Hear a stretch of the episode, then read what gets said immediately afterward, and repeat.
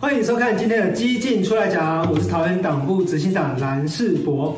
那我想哦，大家可能都对二零零八年的雷曼兄弟这个案件还有一些印象哦。这个本来被美国财富杂志选为第四大公司的这个雷曼兄弟哦，因为刺激房贷的关系哦，宣布倒闭，而且负债高达六千一百三十亿元的美元，而成为了美国史上最大的一个破产案。我相信大家都是这个记忆犹新哦。经过十几年以后，其实中国现在面对到类似的情境哦。中国的恒大集团目前也遇到一个类似的破产危机。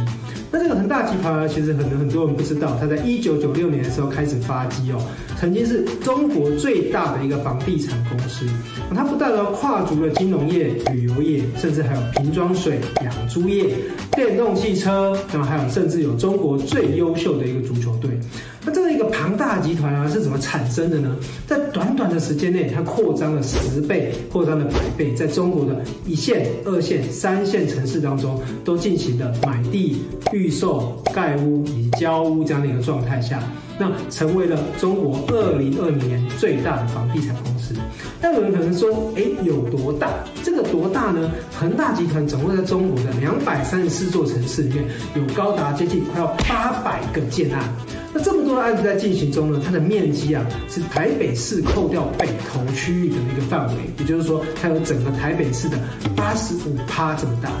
那为什么恒大集团会这么大呢？是跟他的老板有关系。他的老板许家印，他是政治协商会议的委员，也就是说他的人脉非常不错，也出股回熊抽。那然而呢在取得贷款的时候呢，就当然取得大家的信任。再加上中国并没有专款专用这样的一个制度哦，导致这些房地产公司不停的开杠杆，不停的开杠杆。那在在这个滚雪球效应之下呢，在中国最近这个房地产趋缓的一个趋势下，自然就会造成它在金融上、在资产上的一个周转的危机。那有人说啊，恒大集团目前的负债哦高达九千五百多亿的人民币。那也有人说，我其实不止如此，可能是接近一点九五兆的人民币。那一个字就是说，简直说这个财务状况是乱乱乱。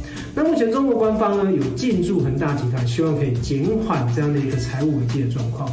但是我们来看中国目前包括房地产的危机、缺电的危机啊，以及缺煤。那这个中国的经济发展，原来的富强梦会不会最后只是南柯一梦呢？我相信哦，这个非常值得我们台湾的大家继续观察下去。我是台湾基进桃园党部执行长蓝世博，感谢你收看今天的基进出来讲。喜欢我们的节目，可以按赞、订阅、分享、开启小铃铛哦。拜拜。